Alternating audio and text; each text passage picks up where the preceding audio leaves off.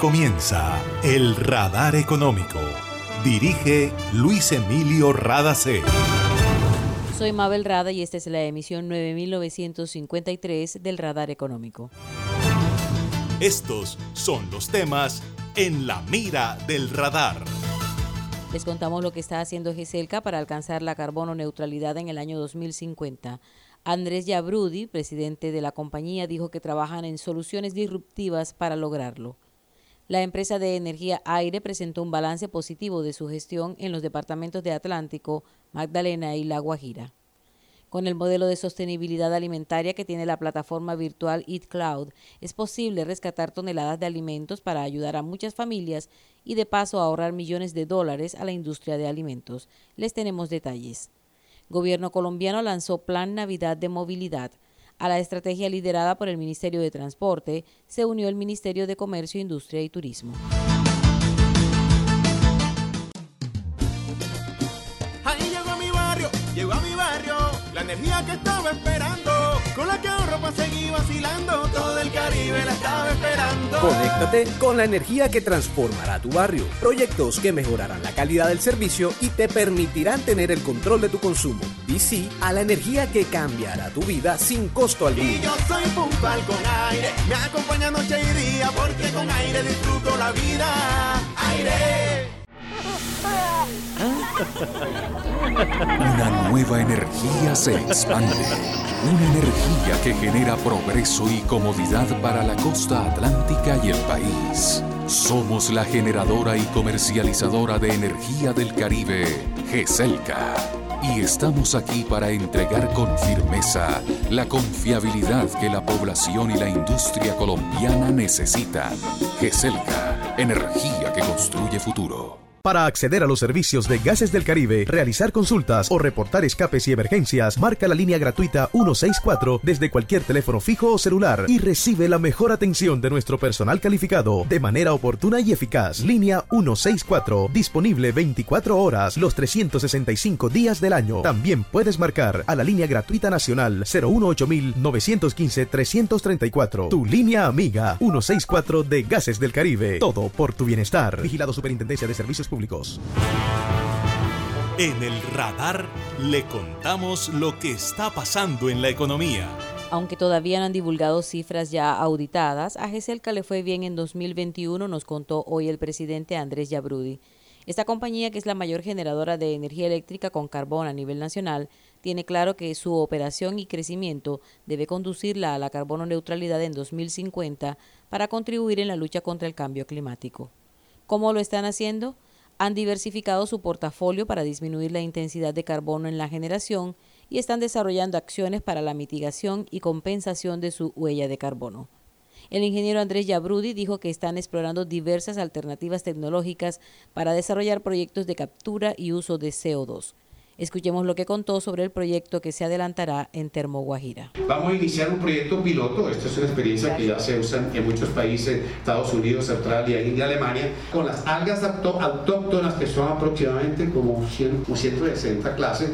Las microalgas capturan dióxido de carbono. ¿Cómo creen que se balancea el dióxido de carbono en el planeta? Con las, el, el plancton que están en los océanos, que son algas. Entonces nosotros vamos a hacer un proyecto piloto con un invernadero, tomar el dióxido de carbono de nuestra central en Guajira eh, identificar cuáles de esas microalgas autóctonas tienen la mayor capacidad de fijación de dióxido de carbono y qué hacer con las microalgas. Entren en el ciclo productivo, o sea, biocombustibles o alimentos de animales o adicionalmente la industria de cosméticos, como hace L'Oreal en Polonia, que compra todas esas algas alimentadas, con dió- entre otros, con dióxido de carbono. Estamos en la fase ya para implementar el estudio en el sitio, está con la Universidad de Antioquia. En La Guajira inicialmente, pero puede funcionar en cualquier parte, pero lo podemos trasladar con algunos ajustes del- de, los sistemas acuáticos que utilizamos, ya tenemos río en Córdoba. Sale mucho más económico que la reforestación, un 40% estas capturas de dióxido de carbono con microalgas. Hace que estas emisiones puedan ser inferiores a las de las centrales a gas, que también lo, lo pudieran hacer. Pero yo pienso que hay que ser disruptivo, nos sirve a nosotros y hay que poner al servicio de la sociedad. Esto que no somos eh, no estamos inventando nada, sino tomando tecnología, pero eh, adecuándola a las necesidades y requerimientos que tenemos en, en- en Colombia. Yabrudi destacó que durante 2021 entregaron más de 30.000 ayudas comunitarias, elementos de bioseguridad y organizaron brigadas médicas con especialistas en las zonas de influencia de la compañía. La empresa Aire, que opera el servicio de energía en los departamentos de Atlántico, Magdalena y La Guajira, presentó balance positivo de su gestión. El ingeniero John Jairo Toro, gerente general de la compañía, dijo que las obras y acciones preventivas en la red han permitido que mejore el servicio en la región. Hoy ya mostramos, por ejemplo, las primeras 16 obras que fueron ya puestas en servicio e inauguradas formalmente. Hoy en día tenemos un paquete gigantesco de obras que están por encima del 90%, que ya están prácticamente en fase final de, de, su terminación. Hemos venido avanzando muy importante en los temas de recaudo, cada vez más hay clientes que nos pagan su factura al día, se ponen al día con la compañía y esperamos seguir avanzando en ese proceso. Otro de los temas también fundamentales es el tema de, de, pérdidas de energía y de robo de energía, donde hemos venido trabajando fuertemente en la consolidación. La gente cada vez entiende que el robo de energía lo terminamos pagando todos a través de una mayor precio, un daño en la calidad y cada vez los usuarios van siendo más conscientes, denunciando al vecino que coloca irregularmente un fraude y la gente entiende hoy en día que el fraude lo, lo terminamos pagando todos empezamos a consolidar, a contar los planes para el 2022, los cuales van a estar enfocados en el uso racional de energía y en el tema de la medición recargable, donde esperamos muchos usuarios que ya han venido con esta tecnología, empezando a ver sus beneficios al tener una medición de recarga eh, de forma prepagada y que no le genera facturas ni deudas futuras a los clientes, y que simplemente es entregarle como el control de este consumo a todos nuestros usuarios. Toro dijo que la mejora en los indicadores de calidad del servicio se debe a la instalación de nuevas redes, podas, cambio de aisladores, transformadores y los proyectos que se han adelantado. Destacó que uno de los mayores logros fue avanzar en un plan de inversión que comprende el desarrollo de más de 1.100 obras en los departamentos de Atlántico, Magdalena y La Guajira en el periodo 2021-2025. En Atlántico hay actualmente en marcha 28 obras de reposición de redes eléctricas en Barranquilla, Puerto Colombia, Galapa, Soledad, Malambo y Sabana Larga, entre otros municipios. Para el caso del Magdalena se puso en marcha la modernización de la subestación Río Córdoba y las nuevas estructuras de la línea 711 Río Córdoba Fundación.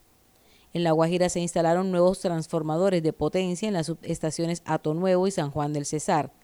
Además, se están modernizando las subestaciones Barrancas y Villanueva y se entregaron obras de modernización de redes eléctricas en Dibuya. Se siente en la vista fresca, un ambiente de armonía porque cuidamos del aire que respiras cada día y traemos la alegría que traen los viejos amigos. En familia y en tu casa siempre estaremos contigo. Las compactadoras de AAA cuidan el medio ambiente porque se mueven con gas natural vehicular. Donde estés, estamos cuidando el aire que respiras. Gases del Caribe y AAA. Vigilado Superservicios. Está escuchando El Radar Económico. En Colombia, uno de cada 10 niños tiene desnutrición crónica y eso puede significar que al crecer tenga un 14% menos de coeficiente intelectual. Eso comentó Jorge Correa, director ejecutivo de Eat Cloud, una plataforma virtual que se ha convertido en un puente entre excedentes de alimentos en perfecto estado, que no se alcanzan a vender o consumir, y las instituciones y comunidades que más los necesitan. Eat Cloud está presente en 230 municipios de Colombia, conecta más de 1.900 puntos de venta con más de 2.000 fundaciones y la red de bancos de alimentos de Colombia. Correa habla del panorama que ha dejado la pandemia y la necesidad de actuar para evitar que haya más gente con hambre. Hoy más que nunca, los desperdicios de siempre son visibles, porque también en la pandemia se desnuda la fragilidad alimentaria de nuestros países. Es decir, el mundo empieza a experimentar más hambre que nunca y es completamente evidente. Y por ello se hace muy complejo que coexistan estas dos realidades, la pérdida y el desperdicio de alimentos y el hambre, en un mundo que literalmente clama por alimentos. Por eso nos urge solucionar este problema. Ya el cuestionamiento no es logístico operativo, el cuestionamiento ya incluso tiene dimensiones éticas. Y quiero que sepan, en el mundo se están perdiendo y desperdiciando. Es decir, se botan a la caneca un tercio de los alimentos que se producen, mientras una de cada nueve personas se acuesta con hambre. En América Latina son 127 millones de toneladas de alimentos perdidas y desperdiciadas. Con esto alimentaríamos 300 millones de personas al año. Con lo que se pierde en punto de venta, podríamos alimentar 36 millones de personas y con esto podríamos lograr erradicar el hambre en nuestra región. En Colombia, casi 10 millones de toneladas perdidas y desperdiciadas. Con esto se alimentarían 8 millones de personas al año. Y para que tengan un- unos números vivos, Imagínense, imagínense llenar de piso a techo el estadio del Campín tres veces al día con alimentos aptos para el consumo humano que se están tirando a la caneca. De acuerdo con Jorge Correa, es posible rescatar más de 16.000 toneladas de alimentos que equivalen a 35 millones de platos de comida. Eso le ahorraría a la industria de alimentos más de 27 millones de dólares y puede mitigar las emisiones de más de 500 toneladas de carbono. Recordó lo que hacen los colombianos cuando saben que no podrán alimentarse tres veces al día y destacó la importancia del modelo de rescate alimentario con el que trabajan. 29 millones de colombianos usan estrategias de choque, es decir, estrategias de crisis en acceso alimentario y esto implica o consumir menos alimentos o bajar la calidad de los alimentos o servir porciones más pequeñas o saltarse comidas y esto se está viendo en todos los estratos sociales. Por esto nos urge hacer de este contexto difícil para el mundo una oportunidad para el sector retail y por ello hemos unido fuerzas con FENALCO para invitar no solo al retail, sino también a la industria de alimentos y al sector Oreca a una estrategia de aprovechamiento de desperdicios basados en un modelo que ya está probado, está funcionando perfectamente. Es un modelo de rescate alimentario de Eat Cloud, un modelo ecosistémico que conecta industria de alimentos, retail, restaurantes, hoteles, con nuestro ecosistema social en donde están nuestros 24 bancos de alimentos y más de 2.000 fundaciones que atienden población vulnerable. Era Jorge Correa, director ejecutivo de la plataforma Eat Cloud. Ahí llegó a mi barrio, llegó a mi barrio La energía que estaba esperando Con la que ahorro para seguir vacilando Todo el Caribe la estaba esperando Conéctate con la energía que transformará tu barrio, proyectos que mejorarán la calidad del servicio y te permitirán tener el control de tu consumo. DC a la energía que cambiará tu vida sin costo Y alguno. yo soy puntual con aire Me acompaña noche y día Porque con aire disfruto la vida Aire Imagina la historia que estaríamos contando si en este aislamiento las centrales de generación de energía se hubieran detenido. ¿Qué sería de nosotros ante la oscuridad y la desconexión? ¿Has agradecido tener funcionando todo lo que necesitas para estar cómodo en tu casa? En GESELCA trabajamos sin parar para que Colombia no se apague y la energía que hace bien siga iluminando la esperanza de todo un país. Estamos contigo. GESELCA, energía que hace bien. En el radar le contamos lo que está pasando en la economía. El gobierno colombiano lanzó hoy a través del Ministerio de Transporte el Plan Navidad de Movilidad. En la estrategia trabajan la Agencia Nacional de Seguridad Vial, la Agencia Nacional de Infraestructura, el Instituto Nacional de Vías, la Aeronáutica Civil, Supertransporte, Cor Magdalena y se les unió el Ministerio de Comercio, Industria y Turismo. La ministra de Transporte, Ángela María Orozco, habla sobre el plan de movilidad para este fin de año y principios de 2022. Queremos masificar el mensaje de las buenas prácticas a la hora de viajar. Será un mes de muchas actividades en el que muchos volveremos a encontrarnos con nuestros seres queridos y por lo tanto lo que tiene que primar es la responsabilidad, el autocuidado y la prudencia. Estos tres valores tienen que ser transversales, ya que así como no podemos bajar la guardia frente al virus, frente al COVID-19, también tenemos que respetar las normas de tránsito, cumplir con los protocolos de bioseguridad a la hora de utilizar los aeropuertos, las terminales y los puertos y entender que tenemos derechos y deberes y que nuestros derechos llegan hasta donde empiezan los derechos de los demás. Quienes se desplacen por vía terrestre deben tener siempre en cuenta que la seguridad vial es una responsabilidad de todos. Debemos respetar las señales de tránsito, no exceder los límites de velocidad, nunca conducir bajo los efectos del alcohol, revisar las condiciones técnicas del vehículo y cuidar los actores viales más vulnerables, como los ciclistas, los peatones y los motociclistas. Y a propósito de esta temporada, la empresa Aire hizo un llamado a los clientes para que conecten sus alumbrados y equipos eléctricos de manera legal y segura. Las conexiones antitécnicas e ilegales, además de afectar el suministro de energía, pueden ocasionar accidentes por electrocución. La empresa hizo recomendaciones como estas. No conectar cinco o seis juegos de luces en un mismo toma de corriente, pues la recarga puede ocasionar cortocircuito.